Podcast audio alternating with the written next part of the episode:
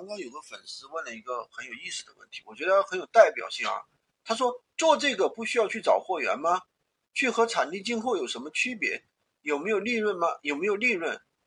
呃，这个肯定有利润啊，怎么会没有利润呢？我们从一个平台搬运到另外一个平台，肯定是有利润的，对吧？比方说，你知道某东上面，对不对？那些卖家其实有很多，他们也是做无货源的呀。无货源这门生意，并不是说从是吧？从从现在才有的，其实从某宝刚诞生就有了。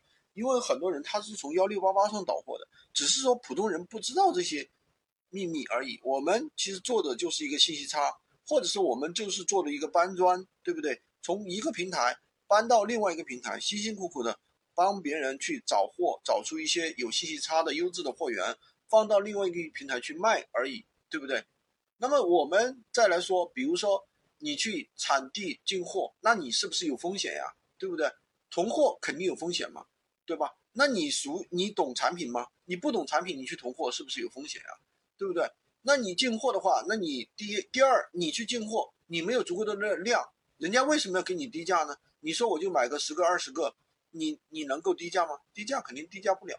那你如果说你又是一个小白，你又你知道哪些产品好卖吗？你又没有经验，对不对？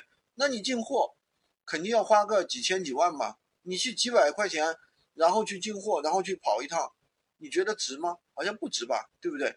所以说，做新手小白电电新手电商小白最好是做无货源。如果你是一个老司机，那你很懂很懂产品的，那你可以去进货，对不对？但是你们知不知道那些很多的电商大咖他们都不进货了，对不对？抖音啊，什么快手啊，那些上面电商大咖他们都不进货了，因为他们做流量的呀，他们不做货源啊，他们都是从平台别的平台去导货的。都是做代发的，对不对？都是左手倒右手，无货空挂，空手套白狼，不承担任何的风险。那么退货也是由商家来负责，跟我们没有任何的关系，明白了吧？